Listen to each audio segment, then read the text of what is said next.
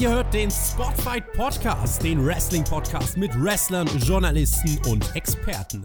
Wir diskutieren über WWE Monday Night Raw und wünschen euch jetzt viel Spaß beim Zuhören.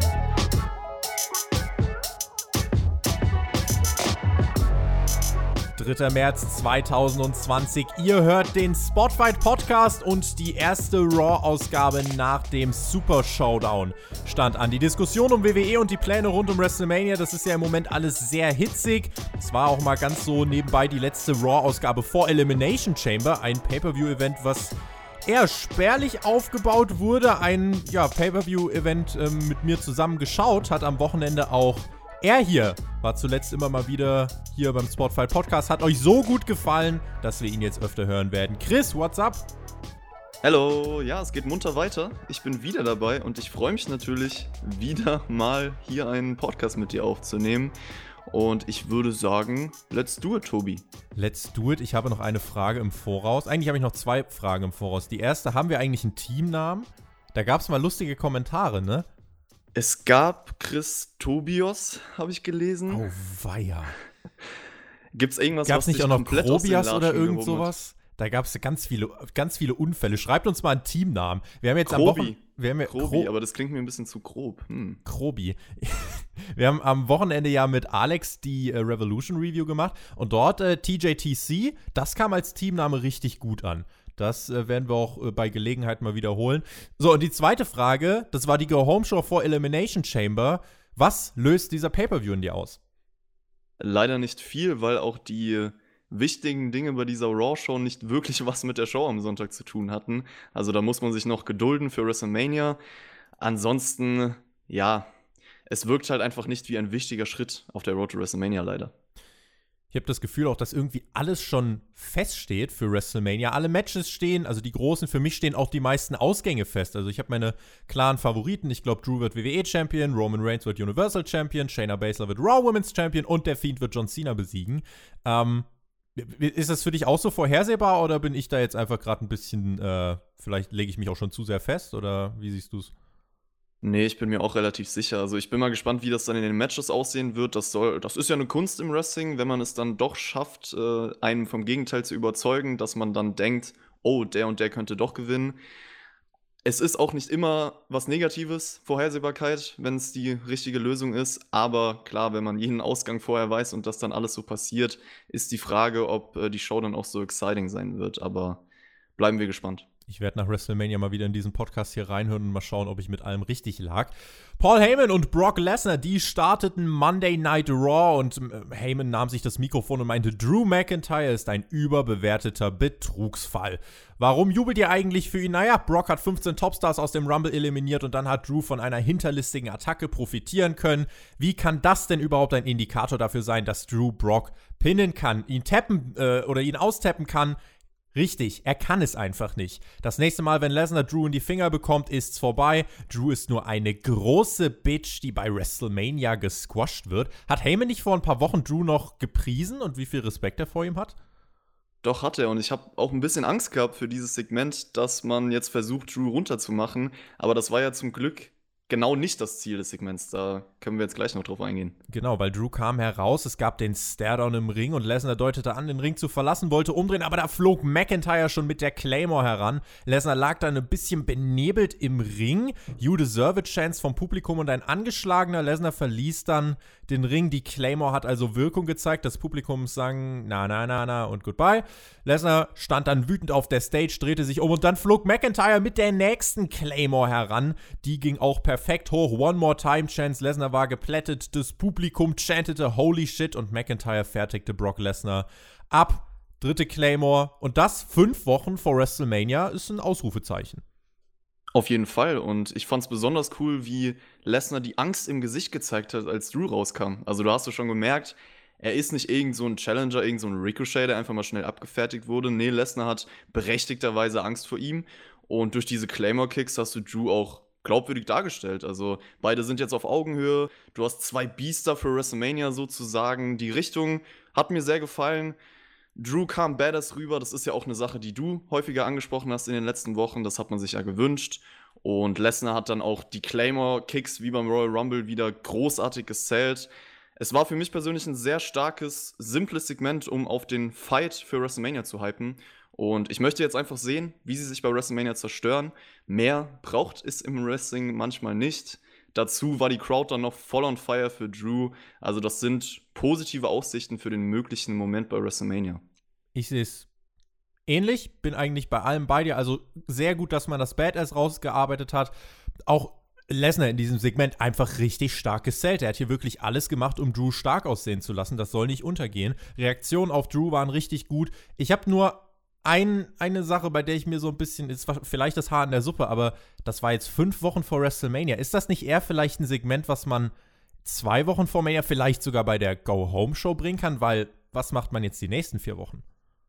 Das ist auf jeden Fall eine gute Frage. Auf der anderen Seite, wie lange hättest du es noch ziehen können, ohne dass sie wirklich eine Konfrontation gegeneinander haben? Also ich finde es schon richtig, dass man Drew hier, wie gesagt, direkt glaubwürdig präsentiert hat. Und ja, nicht erst gewartet hat, zwei Wochen bis WrestleMania, bis das passiert. Drew kann auf jeden Fall von dieser Unantastbarkeit, die Lesnar ja hatte, wirklich gut profitieren und insofern ein guter Start von Raw, da sind wir uns einig.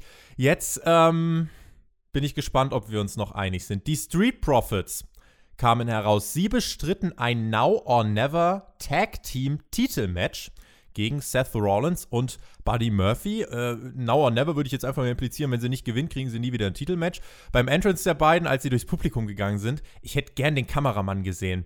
Wieder die Kamera geschüttelt, als wäre er nebenberuflich Barkeeper. Ich hätte einfach gern gesehen, wie das für einen Zuschauer in der Halle aussieht. Wie der, der Kameramann. hypt ihn einfach, Tobi. Geh doch mal ein bisschen ab wie der Kameramann da die Kamera schüttelt und Vince wahrscheinlich auf dem Oh, shake it, pow! Oder was weiß ich, was Vince ihm dazu gerufen hat. Vor dem Titelmatch hielten die Street Profits noch eine Promo. Wir haben jahrelang gearbeitet, um die Chance auf die Raw Tag Team Championship zu erhalten.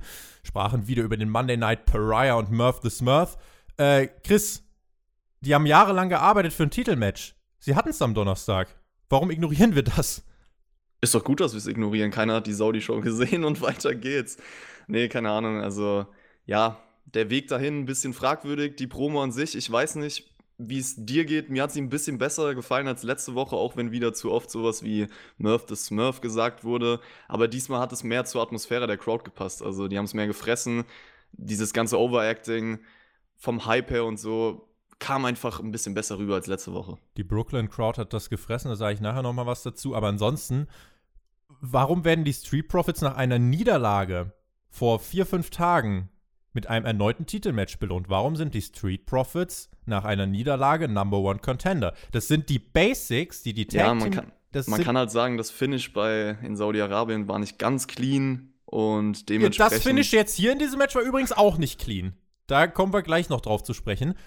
Die Sache ist nur, das macht die Tag Team Division zu dem, was sie halt letzten Endes ist. Wer übrigens nicht genug bekommen kann, es wird äh, dieses Match am Sonntag bei Elimination, Cha äh, Elimination Chamber zum dritten Mal in zehn Tagen geben. Warum? Warum? Das habe ich mich auch gefragt. Das ist mein größter Kritikpunkt, das, was danach passiert ist im Backstage-Bereich.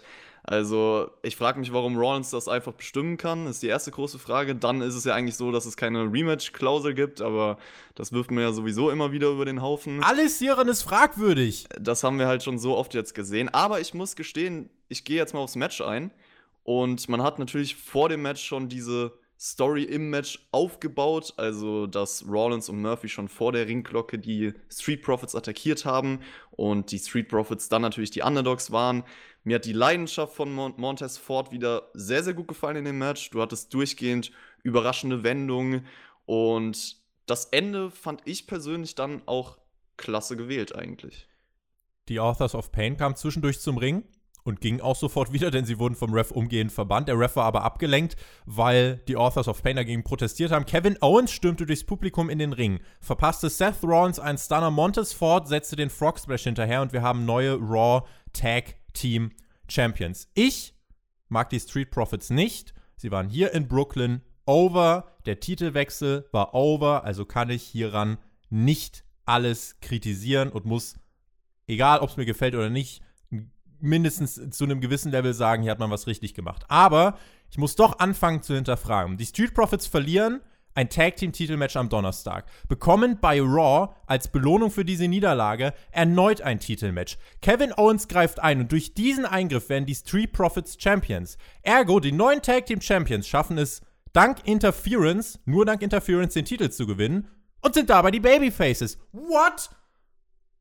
Ja, man hat es halt versucht so zu verkörpern, dass die Heels mit ihren eigenen Waffen geschlagen werden. Also eigentlich haben die Heels ja versucht, mit den Authors of Pain wirklich jetzt so, ja, so einen Eingriff zu generieren. Deswegen finde ich es gar nicht schlimm von der Rollenverteilung, weil Kevin Owens dann halt gesagt hat, okay Leute, dann mache ich es halt auch.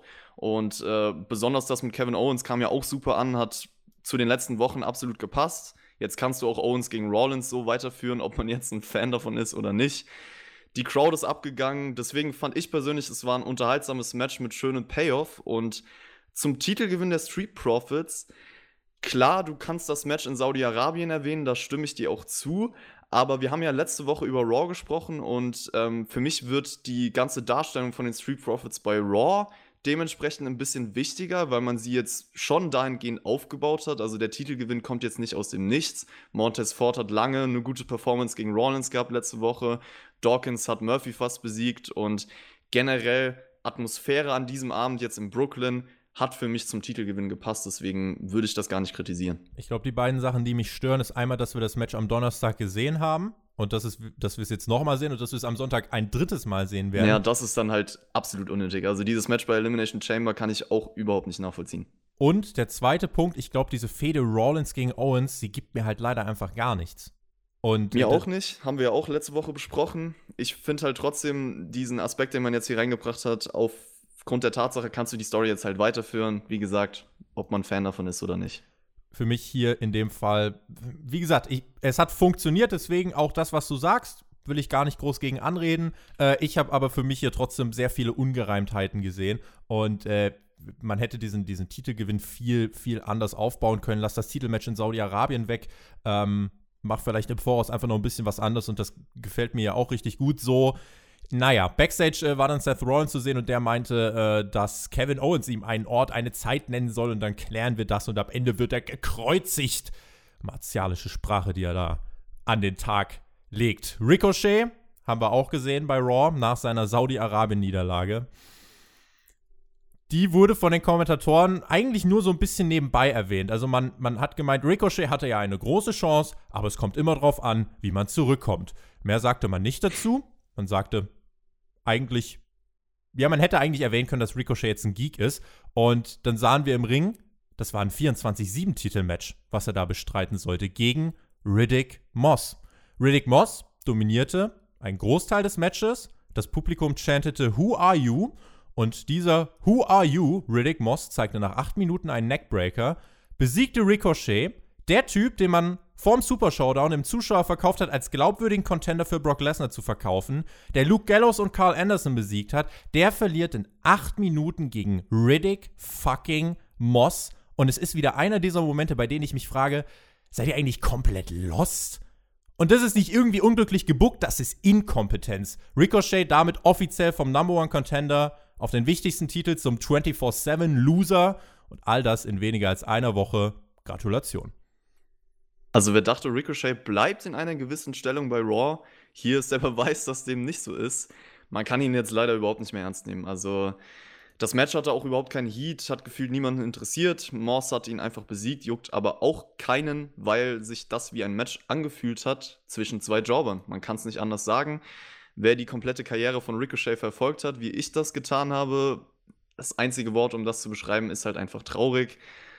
Und ähm, es macht es nur noch schlimmer, dass er vor Super Showdown wirklich in dieser großen vermeintlichen Stellung war. Und man jetzt halt dachte, ja, ja, wir haben keinen Long-Term-Plan für ihn. War halt einfach mal so kurz nebenbei. Jetzt ist er gar nichts mehr wert und wird wahrscheinlich auch überhaupt nicht mehr auf der WrestleMania-Card stehen. Allein an diesem Punkt habe ich mir dann gedacht, okay, egal was heute noch passiert, das kann für mich keine gute Raw-Ausgabe mehr werden, weil für wie dumm und bescheuert willst du den Zuschauer eigentlich verkaufen? Rid äh, äh Riddick Moss, äh, Ricochet hat doch äh, auch noch so, ich weiß, es war vor dem Super Show irgendwann, hat er doch ein Triple Threat Match gewonnen gegen Rollins und mhm. wen noch? Ich weiß es nicht. Ja, irgendwie, er hat da ein Triple Threat Match gewonnen, richtig starkes Showing bekommen, wird in Saudi-Arabien abgefertigt, ohne einen Move zu zeigen und verliert bei Raw gegen Riddick Moss. In einem 24-7 Championship-Match. Lass es dir auf der Zunge zergehen, Alter. Es ist absolut traurig. Also wirklich, ich weiß gar nicht, was ich dazu sagen soll. Eigentlich kann Ricochet entweder wieder zurück zu NXT oder direkt die Company verlassen, weil ich glaube. Äh, Sollen wir bei Sami Zayn nachfragen, ob der seinen Vertrag umschreiben kann? Stimmt. Oder bei AJ Styles, der kann ja auch in Verträgen ein bisschen rumfixen. Der kam dann nämlich auch heraus, AJ Styles, mit dem OC, hielt eine Promo im Ring, es gab Undertaker-Chance und der spielte dann so einen Clip von Schauspieler Mark Wahlberg ein. Äh, der hat AJ Styles den Tipp gegeben, vom Undertaker wegzurennen und AJ meinte aber, Undertaker, schau genau hin, ich trete heute gegen Alistair Black an und ich werde ein Exempel statuieren. Das Spotlight ist nicht deins, Undertaker, es ist das des Phenomenal AJ Styles. Das Licht ging aus, keine Sorge, es war nicht der Undertaker, sondern nur Alistair Black. Bis hierhin mir hat man, wenn wir jetzt nur mal auf Undertaker gegen AJ Styles äh, schauen, mir hat dieser Quark in Saudi-Arabien eigentlich komplett die Vorfreude genommen. AJ Styles hat dort ja bereits eigentlich gegen den Undertaker verloren, aber auch das hat man ja hier in dieser Show komplett ignoriert. Ja, vor allem hat AJ Styles ein bisschen rumgeheult und dann gesagt, es ist mein Spotlight, nicht deins Undertaker. Und das sind halt Worte, die kann ich nach Super Showdown überhaupt nicht mehr ernst nehmen. Also Styles wirkt für mich nicht wie ein Gegner für den Undertaker bei WrestleMania. Und ja, dann hat er ein bisschen was im Vertrag äh, geändert, also was heißt geändert, aber hat äh, Alistair Black gesagt, was im Vertrag eigentlich stehen würde. Und da frage ich mich auch, hätte Alistair Black das nicht einfach mal hinterfragen können? Er Vor hat allem, das einfach so hingenommen. AJ Styles sagt ja noch, hat doch jeder gesehen, wie er den Vertrag unterschrieben hat. Nein, eben nicht. Als Ansetzung auf dem Papier hat man. Vielleicht lügt AJ Styles ja. Warum hat Alistair Black gesagt, ach so, ja gut, das wird schon da drin stehen, dass ich erstmal die anderen zwei da fertig machen muss. Als Ansetzung für Raw hat man jetzt seit einer Woche das Match AJ Styles gegen Alistair Black promoted. Liest sich für jeden Pro-Wrestling-Fan erstmal schon ziemlich gut. Aber man ist ja gut darin, das Publikum für absolut bescheuert zu verkaufen. Deswegen meinte AJ Styles zu dem Match, was WWE seit einer Woche promotet hat: Ja, du hast ja das Kleingedruckte nicht gelesen, Alistair. Wenn du gegen mich antreten willst, musst du erst den OC besiegen es war auch einer dieser Punkte, wo ich mir wirklich dachte, warum, warum mache ich das hier eigentlich? Die Antwort ist, weil ich meinen Job bei Spotify professionell angehe und diesen Podcast nicht ausfallen lassen möchte und weil Jonathan immer noch von, den, von der Saudi-Arabien-Show so geschädigt ist, dass er noch nicht wieder ready to go ist. Ähm, wa wa warum machst du das denn eigentlich? Und was, was macht AJ Styles und Alistair Black? Was sollte das? Ich kann es dir nicht sagen, weil dieser Teil der Show da war ich überhaupt kein Fan von. Also die OC hat ja Alistair Black so fertig gemacht, in Anführungszeichen, dass Black dann halt sehr schnell gegen AJ Styles verloren hat.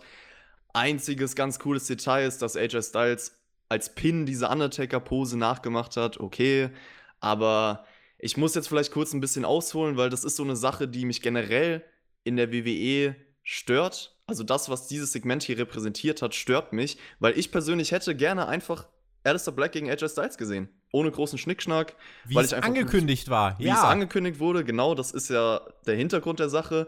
Ich will gutes Wrestling sehen. Viele würden jetzt vielleicht sogar behaupten, es ist ja in Ordnung, weil dadurch keiner so wirklich verliert und beide in Anführungszeichen gestärkt rausgehen. Ich bin anderer Meinung, beide weil ich verlieren. finde, genau, beide sehen viel schwächer dadurch aus. Und hätte man wirklich ein langes, starkes Wrestling-Match geworkt von mir aus Black auch clean verlieren lassen, ich bin ehrlich. Er kann trotzdem durch die Performance und durch das Wrestling stark rausgehen. Und es geht nun mal im Wrestling darum, Sieger und Niederlagen oder Sieger und Verlierer zu präsentieren. Und das sollte ein Wrestling-Match in den allermeisten Fällen haben. Deswegen frage ich mich, warum fokussiert man sich hier nicht auf das Wrestling? Und es stört mich auch generell, wenn man sich mal große Pay-per-view-Matches von der WWE anschaut, dass sie immer wieder das Argument nehmen, zu sagen, keiner sollte verlieren und deswegen gibt es halt ein uncleanes Finish. Ich bin der Meinung, der Fokus sollte mehr auf dem sportlichen Aspekt liegen, auf der Matchqualität auch liegen. Und äh, diese wurde halt durch so komische Finishes immer wieder geschwächt. Also, nachdem ich das alles gesagt habe, wir haben angekündigt bekommen, es wird bei Elimination Chamber nochmal AJ Styles gegen Alistair Black geben in einem No Disqualification Match. Dann ist es vielleicht ein bisschen mehr in Ordnung, dass man hier jetzt kein normales Wrestling-Match gebracht hat, aber dann ist der Weg dahin trotzdem fragwürdig, das hier überhaupt für Raw angekündigt zu haben. Gehen wir nur ganz kurz durch, was denn überhaupt passiert ist. Alistair Black besiegte Carl Anderson in fünfeinhalb Minuten und Styles meinte, ja, wir haben ja alle gesehen, wie du den Vertrag unterschrieben hast. Wie gesagt, nein, haben wir nicht. Und dann meinte Styles, naja, und jetzt musst du auch noch gegen Luke Gallows antreten. Äh, Gallows hat dann, ja, Black auch getreten. Äh, und zwar in der Ecke, so lange bis es eine Disqualifikation gab. Carl Anderson kam dann auch noch mit dazu. Beide fertigten Alistair Black ab und dann natürlich AJ Styles, der in seinem Match dann leichtes Spiel hatte. Es gab den Phenomenal Forearm, das ging nicht mal drei Minuten und dann diese Undertaker-Cover-Pose, die du schon angesprochen hast. Ich fand's an dieser Stelle, ich fand's halt einfach frech. Ich fand es tatsächlich einfach frech, was man hier gemacht hat. Wie du gesagt hast, beide gehen als Verlierer raus. Ich habe kein Interesse am Match Styles gegen Undertaker, weil Styles wirkt wie der größte Loser. Und äh, Alistair Black gegen Undertaker würde mich gerade zum Beispiel 100 Mal mehr anfixen. Aber ja, jetzt haben wir das Match dann bei Elimination Chamber, No DQ. What's the point? Entweder es gibt halt einen Eingriff vom OC oder einen Eingriff vom Undertaker. Oder beides. Wahrscheinlich, ja. Der einzige Sinn, den ich dahinter noch sehe, ist, dass man halt da vielleicht wenigstens ein richtiges Wrestling-Match bekommt und die zwei dann auf der Ebene abliefern. Ja, aber oh, guck mal, und da gibt es dann irgendwie ein richtig gutes Wrestling-Match und es gibt dann das größte Fuck-Finish, was du dir ja, vorstellen kannst. Ja, das ist halt das Problem. De genau deswegen kann ich mich auch gar Problem. nicht so richtig drauf freuen. Ja, leider nicht. Ist halt so häufig so bei WWE Pay-Per-Views bei großen Matches ja, was soll man machen? Also die Story generell, du hast es erwähnt, Styles geht für mich hier auch als Loser raus. Also ich verstehe da nicht den, den Sinn dahinter zu sehen, dass die WWE sich wahrscheinlich denkt, ja, ja, er hat jetzt hier Alistair Black besiegt. Na, und wie? Uiuiui. Dieser, dieser Wahlberg hat ja gemeint, AJ Styles, du sollst vom Undertaker wegrennen. AJ Styles ist hier auch vor Alistair Black weggerannt. Ja, hat er recht. Out of nowhere kommt gern mal der RKO von Randy Orton, aber out of nowhere kam auch dieses Match. Ruby Riot gegen Liv Morgan mit Sarah, Lo äh, gegen Liv Morgan mit Sarah Logan als Special Guest Referee. Ha Habe ich hier was verpasst? Wo kommt denn diese Ansetzung her? Ja, ich weiß auch nicht. Da hätte man sich ein bisschen mehr Mühe geben können. Ich meine, die drei waren, weiß ich nicht, wie lange in einem Stable. Ja, und ein, großen, ein großes Payoff-Match, einfach mal so ohne Ankündigung bei Raw, hm, ist jetzt fragwürdig. Es gab die Spannung in diesem Match, also Ruby Wright gegen Liv Morgan, Spannung zwischen den Kontrahentinnen im Ring und auch natürlich zwischen den Kontrahentinnen und Special Guest Referee Sarah Logan. Am Ende geriet Ruby Wright mit Logan aneinander. Liv Morgan rollte Ruby ein. Logan mit dem Fast Count nach dem Match dann die Attacke von Morgan gegen Riot. Und Logan fertigte Morgan ab und stand am Ende des Segments oben. Das sind ganz viele Namen. Wenn jetzt jemand nicht mitgekriegt hat, was passiert ist, am Ende ist Liv, äh, am Ende ist Liv Morgan und Ruby Wright, die lagen beide im Ring und ähm, Sarah Logan stand quasi oben und die drei begegnen sich ja jetzt in der Elimination Chamber dann wieder am Sonntag. Äh, mich, mich, mich hat's verwirrt, das jetzt gerade hier von meinem Skript runter zu rattern. Hat's dich denn gehypt auf Elimination Chamber? Ja, also man muss sagen, der Angle an sich war in Ordnung, weil die Spannung zwischen den beiden halt oder zwischen den dreien fortgeführt wurde. Das heißt, du hast eine Grundlage für Elimination Chamber, für das Match.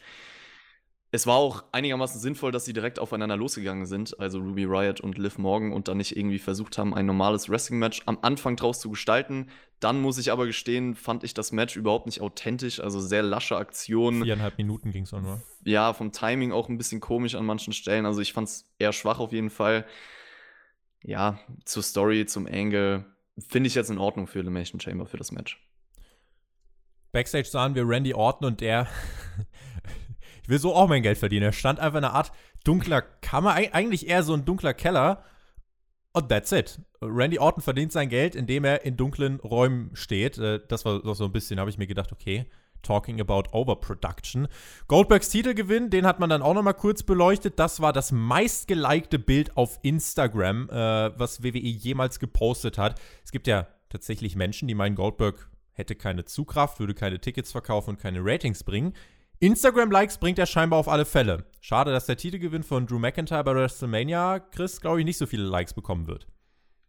Wahrscheinlich nicht, ja, weil Goldberg einfach ein Name ist, der nochmal ganz andere Leute anspricht. Wie viele Likes waren es denn genau? Das würde mich gerade mal interessieren, um das einschätzen zu können. Dann überbrück mal ganz kurz und dann kann ich ganz schnell auf Instagram schauen. Ich bin gerade schon drauf. Wir sind take, drauf und dran. Wo ist es? Wo take ist in your new. Ah, nee, das ist von SmackDown. Wo ist Go Ja, ich sehe es auch. Das ist SmackDown. Ui, wie viel die posten. Es ist ja krass. Hier, ich hab's, ja ich hab's, ich hab's, ich hab's, ich hab's. Ähm, wo stehen hier die Like-Zahl? Gefällt 889.843 Mal. Okay, das ist natürlich eine Hausnummer. Meine Bilder auf Instagram haben leider nicht so viele Likes. Meine leider auch nicht. Also, Leute, wenn ihr den Tobi unterstützen wollt, folgt ihm auf Instagram und äh, haut mal die 800.000 Likes voll. 800.000 Likes. Ich will gar nicht von so vielen Menschen irgendwie äh, die sollen mir gar nicht folgen. T-Enke für die, die es interessieren sollte. Kleiner Back Plugin. Backstage, No Way Jose ging zu Eric Rowan, hat gefragt, zeigst du mir, was da drin ist? Nach Monaten. Warum nicht? Warum nach nicht? Monaten Also, meinte Eric Rowan dann, "Ah, eigentlich habe ich die ganze Zeit nur drauf gewartet, dass mich einfach mal jemand lieb fragt. Und die Conga-Line auch, ja, zeig's uns. Und Rowan hier, schau. Und Rowan holte aus diesem Käfig eine große, nicht zu verkennende Spielzeugspinne. Der Payoff! Vier Monate für eine Spielzeugspinne. Die spinnen doch. Also das, was er zu No Way Jose gesagt hat, fand ich sogar witzig. Diese Ironie, die ja anscheinend nicht geplant war, dass er wirklich sagt, ja, ich habe darauf gewartet und deswegen zeige ich es dir jetzt. Ach, wie schön. Und ja, man hat ein riesen Ding drum gemacht so die letzten Wochen und hier wird es einfach aufgelöst. Kannst du dich noch an letzte Woche erinnern, wo ich gesagt habe, ich würde mich oder ich würde lachen, wenn einfach so ein Stofftier aus dem Käfig fällt? Ich lag ja, ich Stimmt. lag äh, gar nicht mal so schlecht und ja, es Spaß beiseite, es ist halt einfach nur lächerlich, finde ich. Also sowas gehört natürlich nicht ins Wrestling für mich. Ja, es ist Satire, also es ist halt Ja. Comedy, aber ich glaube, es ist halt ernst gemeint. Ist es auch und ich frage mich, wie man das jetzt die nächsten Wochen gestaltet. Werden die Leute jetzt wirklich Angst vor dieser Stoffspinne haben oder wie wird man das lösen? Ja, ich gehe tatsächlich davon aus, Rowan hat jetzt zweimal gegen Alistair Black verloren. Jetzt hat man ihm das letzte genommen, was ihn noch ansatzweise interessant gemacht hat. Ich weiß nicht, ob wir jetzt so viel noch von ihm hören werden. Also, ich habe ja auch eigentlich habe ich eine, äh, ziemlich krasse Spinnenphobie. Weil, guck, die so Spinnen mit ihren acht Beinen und dann gucken die einen immer so dumm an mit ihren 50 Augen. Ah, geh weg. Aber, aber diese Spinne hier, die hat bei mir tatsächlich auch eher ein Lachen ausgelöst als Angst. Ja, als ich das Segment gesehen habe, wie sagt man das so schön auf Englisch? I think I spider. Jesus. Shayna Baszler ist auch gespidert. Äh, die hat nämlich ihr erstes Raw-Match bestritten. Sie traf auf Kyrie Zane. Wir haben eine Promo der Kabuki Warriors vor dem Match gesehen. Die meinten, Shayna, du hast Glück, dass ich, Asuka, heute verletzt bin. Kyrie meinte dann, I got this. Kyrie lachte laut und äh, rieb sich den Bauch. Und Asuka meinte, Kyrie hat heute Hunger auf Baszler. Das kann man falsch verstehen, aber keine Sorge, Kyrie Zane hat vergangene Woche geheiratet. Herzlichen Glückwunsch dazu. Insofern der Hunger auf Baszler nicht falsch zu verstehen. Ich fand die Promo ein bisschen zu lang tatsächlich und das Publikum war dafür auch eher tot. Ja, für mich auch zu sehr over the top. Also vor allem, weil man den meisten Teil überhaupt nicht verstanden hat, weil sie irgendwas gelabert haben. Die Lache von Kyrie Sane sehr nervig. Also ich habe mir nur gedacht, nehmt ihnen bitte das Mikrofon weg. Sind für mich zwei Charaktere, die durch andere Sachen auf jeden Fall mehr glänzen sollten. Hier hat man aber auf jeden Fall gemerkt, die haben strikt nach einem Skript gearbeitet und Kyrie musste so oft lachen und es war painful. Shayna Baszler Matches äh, sind ja, ich weiß nicht, ob du mir zustimmen würdest, bei NXT alle recht ähnlich gewesen. Es ging eigentlich immer darum, dass Baszler auf diese eine Gelegenheit gewartet hat, um ihren Submission Hold anzusetzen, oder? Ja, schon und viel Bearbeitung von, von Körperteilen auf jeden Fall war auch, auch in diesem Match hat man das gemerkt, also wurde weitergeführt. Genau, also hier hat man auch diesen methodischen, effektiven Stil dargestellt. Es gab einige Power Moves, viele Tritte und das linke Bein von Kyrie Zane geriet dann eben in den ähm, Fokus. Und Baszler dominierte wirklich einen Großteil des Matches. Dann ertönte irgendwann die Musik von Becky Lynch. Shayna, God bless her, sie ließ sich nicht wie jeder andere 0815-Geek ablenken, sondern wrestelte weiter und warf Kyrie Zane erstmal aus dem Ring und schaute sich dann an, was Becky Lynch denn da geplant hat. Becky setzte sich dann zu den Kommentatoren und sie, sie, sie trug so einen gelben Pelzmantel und hat sich dann so eine dicke, fette Krone aufgesetzt. Ich muss ganz ehrlich zugeben, auf mich wirkte das so, als wäre Becky Lynch auf der verzweifelten Suche nach irgendwas, das sie wieder besonders macht. Und dieser Versuch mit der Krone ist bei mir gescheitert. Ich fand sie dadurch ehrlich gesagt keinen Deut cooler. Nee, ich auch nicht. Ich muss auch gestehen, dass mir das gar nicht so wirklich aufgefallen ist. Also ich habe das einfach ignoriert in meinem Kopf. So, ja, okay, sie setzt sich jetzt mal spontan eine Krone auf, weil sie halt denkt, ach, mir ist ein bisschen langweilig. So habe ich das eher wahrgenommen. Ich fand es ganz cool, dass die Kommentatoren im Match von Shayna Baszler und Kyrie Sane darauf eingegangen sind, wie viele Matches Shayna Baszler schon via Submission gewonnen hat. War ein ganz cooles Detail. Ja, wie Shayna Baszler dann auch das untere Bein von Kyrie Sane bearbeitet hat, war nice. Ich hätte mir aber generell gewünscht, dass das Match dann mehr Fahrt aufnimmt. Also es blieb irgendwie so im zweiten Gang. Deswegen, ja, nicht so das beste erste Showcase-Match für Shayna Baszler. Also hatte nicht so viel Feuer drin. Ich fand, bin komplett bei dir. Also es war nicht schlecht, es war solide, aber da wäre tatsächlich noch ein bisschen mehr drin gewesen. Nachdem Becky rauskam, kam äh, Kyrie Sane dann auch ein bisschen besser ins Match, versuchte sich am Insane Elbow, aber Shayna brachte ihren äh, Fuß dann nach oben, wehrte Kyrie ab, nahm sie dann in diesen Kiri Fuda Clutch. Äh, Im Stehen, ich weiß, ich weiß nicht, das sah für mich so ein bisschen merkwürdig aus. Ich finde, es sieht eigentlich immer cooler aus, wenn sie sich dann mit, wenn sie sich so um den Gegner klammert und sich dann so auf den Rücken wirft und die wirklich so auschoked. Das hier sah aus, als würde sie Kyrie irgendwie eine Nackentherapie geben wollen. Ja, stimmt, das ging dann auch ein bisschen schneller. Ich weiß nicht, ob man die Variante jetzt einbauen will und ob sie sich dann in wichtigen Momenten nur noch hinlegt, sozusagen. Mal schauen. Ordentliches, ja, solides, solides Match von Base. Also wie gesagt, nicht schlecht, aber tatsächlich nicht der perfekte First Impact. Man teast weiter das Match mit Becky, auf das es herauslaufen wird. Alles andere wäre meiner Meinung nach Quark. Das nimmt diesem Elimination Chamber Match der Frauen am Sonntag. Also, wir haben vorhin schon über ein paar Pointless Matches geredet. Das hier mit, den Fra mit der Frauenchamber, dass Basler eigentlich als sicherer Sieger feststeht, nimmt mir halt auch so ein bisschen die Vorfreude. Ja, es ist halt sehr eindeutig. Also so hat man das auch selten gestaltet, dass man genau wusste, man baut ja wirklich nur diese eine Feder auf. Jeder andere, der im Elimination Chamber Match steht. Und am Ende gewinnt Natalia, einfach weil Vince McMahon sich denkt, swerve it, pow. Ja, also sonst hat eigentlich niemand anderes was mit Becky Lynch zu tun, außer Shayna Baszler aktuell. Trotzdem kann man natürlich sagen, es ist sinnvoll, sich diese Chance für WrestleMania zu erarbeiten, anders als jetzt zum Beispiel beim Goldberg-Reigns-Match. Da hat ja Reigns einfach das Match bekommen. Also ich weiß nicht, ob es da da muss man dann schon sagen, okay, schön, dass sie wenigstens sich die Chance verdient, oder? Das ist richtig. Da, gerade weil wir das auch bei Goldberg und Reigns äh, kritisiert haben, das war ja bei SmackDown. Apropos SmackDown, dort wird es eine Firefly Funhouse-Ausgabe geben, in der sich Bray Wyatt zu John Cena äußern möchte. Vielleicht nochmal an alle, die mittlerweile ein bisschen wieder ihren Blutdruck senken konnten. Dem Fiend geht's gut. Er gewinnt bei WrestleMania gegen John Cena. Alles ist in Ordnung. Keiner muss sich mehr aufregen. Umberto Carrillo, der hat sich in den letzten Wochen aufgeregt. Der äh, hat nämlich so eine persönliche, familiäre Fehde gegen Angel Garza gehabt. Und in dieser Woche trafen Umberto Carrillo und Rey Mysterio in einem Tag Team Match auf. Den zurückgekehrten Andrade, der ja in Saudi-Arabien zurückkehrte und recht glanzlos gegen R-Truth in diesem Two-Wike Trophy Match verloren hat. Unsäglich. Und äh, genau, Angel Garza und Andrade in einem Team. Andrade, ich bin gespannt auf deine Meinung ich habe dieses Match gesehen und kein Scheiß. Ich fand Andrade stand im Schatten von Angel Garza. Ich habe dieses Match gesehen und dachte mir, Angel Garza ist ein noch größerer Star, eigentlich für mich fast jetzt schon. Ich kenne aber auch diese ganze NXT-Sachen und so weiter, aber ist eigentlich echt nicht mehr weit davon weg, ein größerer Star zu sein als Andrade. Und No shit, Alter, der Typ ist so großartig, auch was er in diesem Match gemacht hat, sein, wie, wie, er auch mit dem Publikum interagiert, auch vor dem Match, wie er sich dann noch ein Küsschen im Publikum und so weiter abgeholt hat. Der Typ ist the real deal. Ja, das Küsschen muss man auf jeden Fall auch wieder erwähnen, fand ich auch witzig. Stimme ich dir zu? Also Charisma, äh, dieses einzigartige Charisma, ich glaube, in die Richtung, in die man mit ihm gehen will, hat er auf jeden Fall.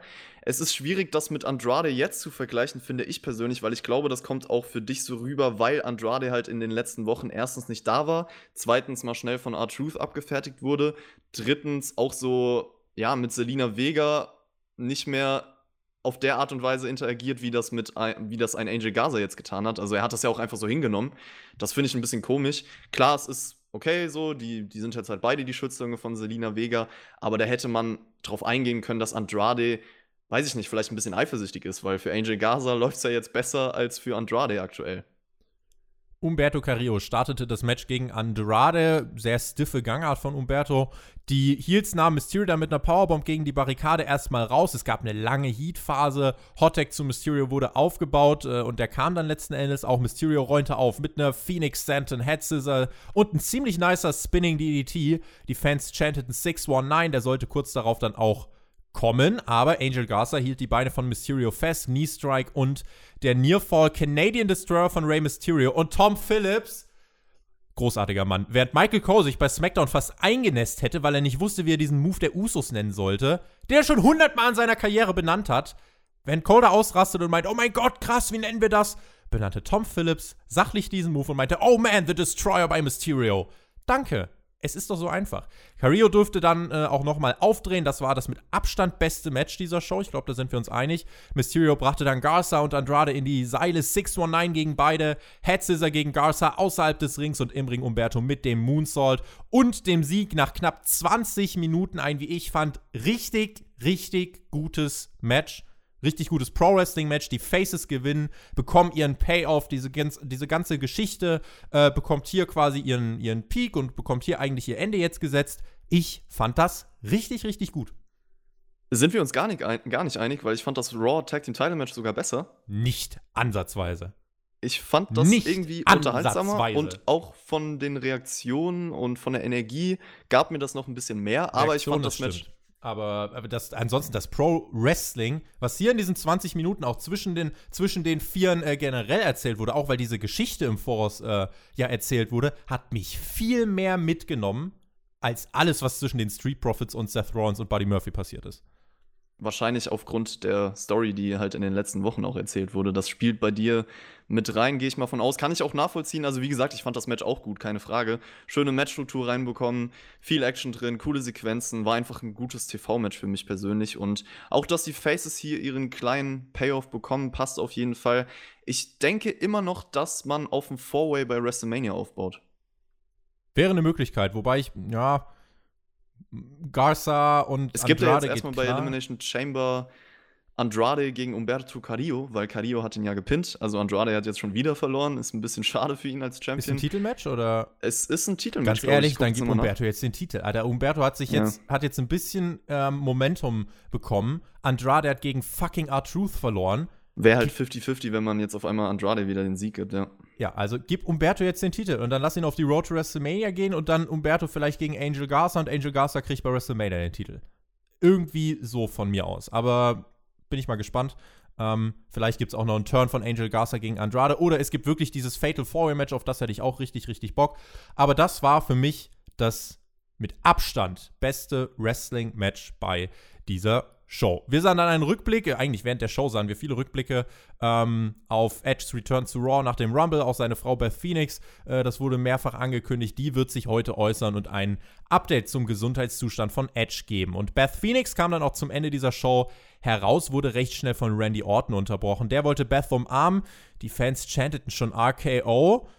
Und Orton bot Beth dann statt der Umarmung einen Handschlag an und die meinte, glaubst du ernsthaft, ich fasse dich nach dem, was du meinem Mann angetan hast, an, du son of a bitch? Orton setzte sich dann aufs Top Rope in einer Ringecke. Beth meinte, ich bin heute hier als Ehefrau, als Mutter und meine Kinder verdienen ihren Vater. Orton stand dann auf, gab wieder diese Spannung, einfach schon als er sich bewegt hat, hat sich dann in der Ringmitte zu Beth begeben, nahm sich dann ein Mikrofon und er erzählte was. Es war eine Geschichte von 1999. Es war Herbst. WWE hatte ein Live-Event in St. Louis äh, in seiner Heimat und äh, mein Vater hat mich damals mitgenommen zum Event, um ein paar WWE-Agents zu treffen. Weil ich mit damals 19 ins Wrestling-Geschehen einsteigen wollte, war ich da wirklich schon fasziniert. Dieses Business ist bis heute mein Blut. Damals war ich aber eigentlich nur ein Fan und es war faszinierend, Stone Cold, Shawn Michaels, Triple H, all diese Topstars zu sehen. Aber Beth, weißt du, wer der einzige Star war, der zu meinem Vater kam? Richtig, Edge.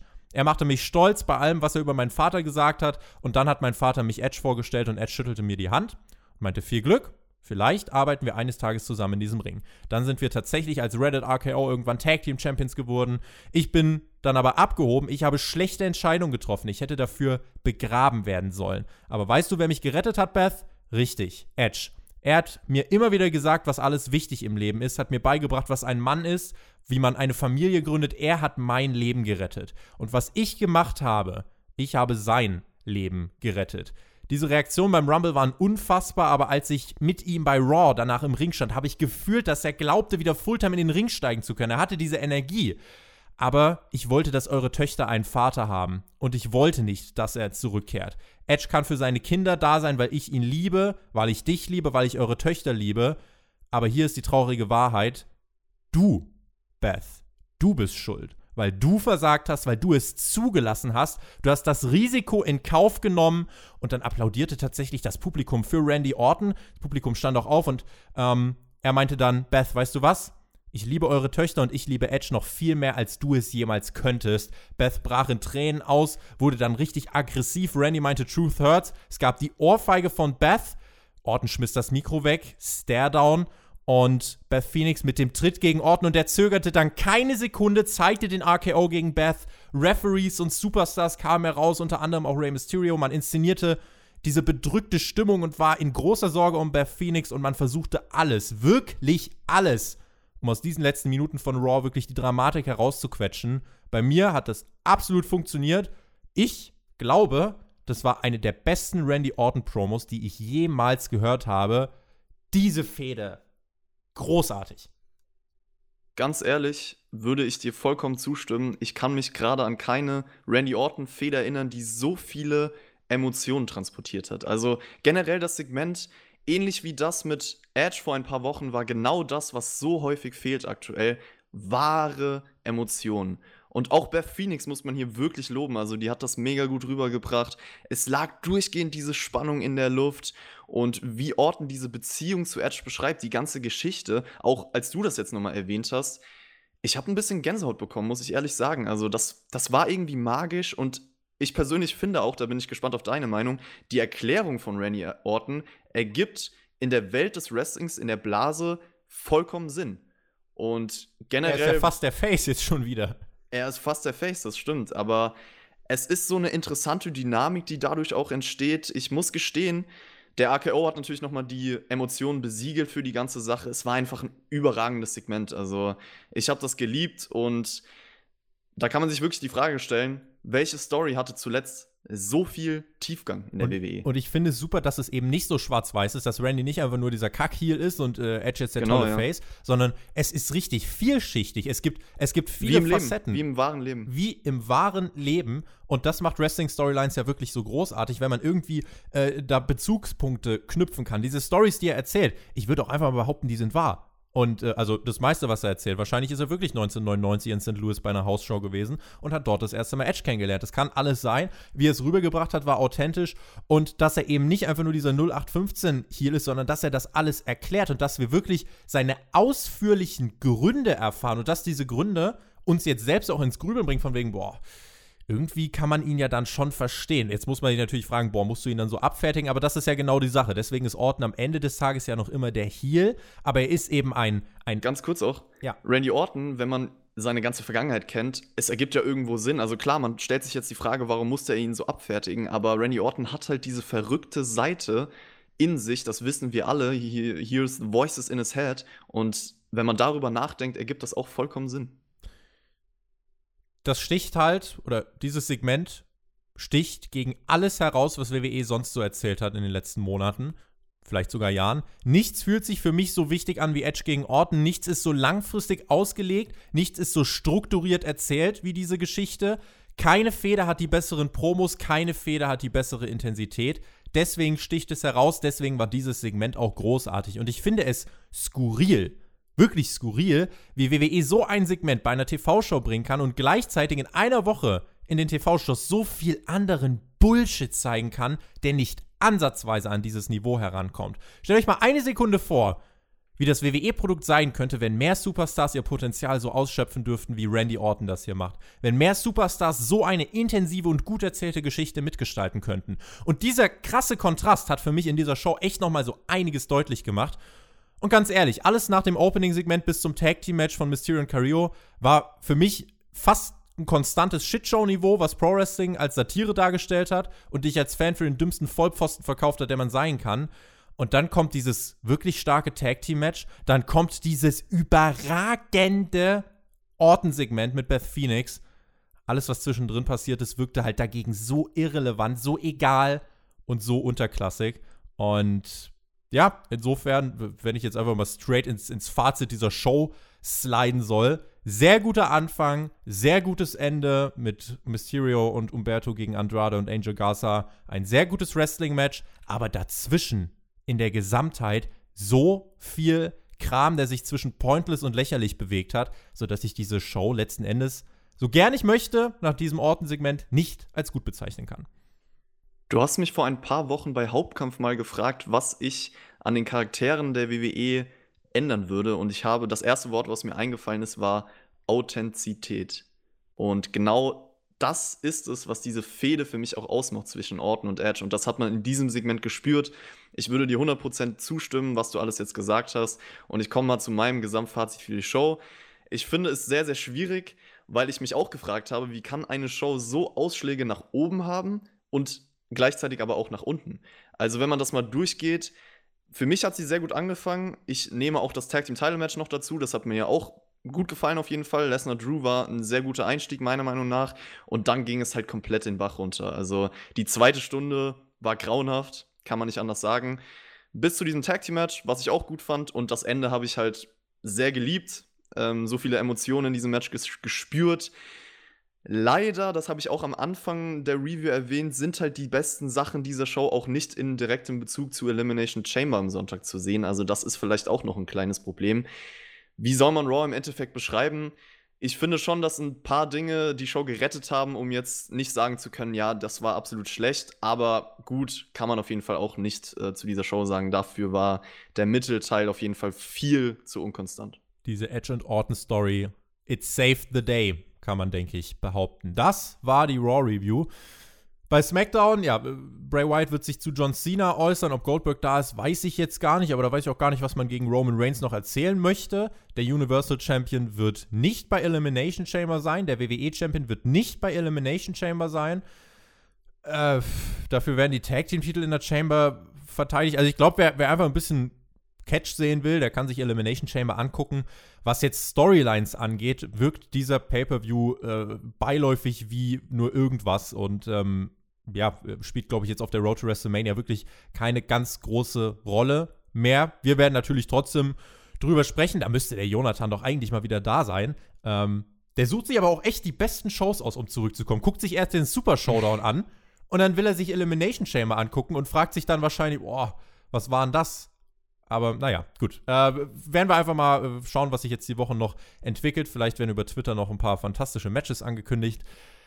Für heute soll es das aber erstmal gewesen sein, äh, wen es betrifft. Wir würden uns dann wohl am Sonntag, äh, nee, schon am, vorher, SmackDown ist ja auch noch, wir hören uns am Samstag dann wieder ähm, mit der SmackDown-Review und diese Woche selbstverständlich Hauptkampf. Am Mittwoch AEW-Review, am Donnerstag NXT-Review soll am Donnerstagabend dann auch noch kommen. Also es bleibt wirklich vollgepackt. Wir versuchen so gut es geht abzuliefern hier auf dem Spotify Podcast Kanal. Du und ich, Chris, wir liefern jetzt auch noch ab und zwar den Nachschlag. Den gibt es exklusiv für euch auf Patreon. Schaut gerne mal vorbei. Über 570 Audio-Releases gibt es dort mittlerweile in einer riesigen Mediathek von Podcasts. Also, wenn ihr Lust habt, uns zu unterstützen, uns zu supporten, dann schaut da doch gerne mal vorbei. Und weil ich es hier gerade auf diesem YouTube-Clip sehe, spotfight.de, so findet ihr uns auch auf Instagram. Dort könnt ihr uns auch mal 890.000 Likes geben. Mal gucken, wann wir die erreicht haben. In diesem Sinne, vielen lieben Dank fürs Zuhören. Das war's von meiner Seite. Genießt Wrestling. Macht's gut. Auf Wiedersehen. Tschüss. Ja, Leute, ihr habt es gehört. Patreon eine sehr, sehr interessante Anlaufstelle. Ich bin auch mal gespannt, was der Tobi so für den Nachschlag parat hat, über was wir alles zu sprechen werden. Und ansonsten wollte ich auch hier nochmal sagen, ich bedanke mich ganz herzlich für das Feedback, was ihr auch mir persönlich jetzt gegeben habt. Das freut mich natürlich, dass ich einigermaßen ankomme. Und ihr habt es gemerkt, ich bin jetzt ein bisschen öfter dabei.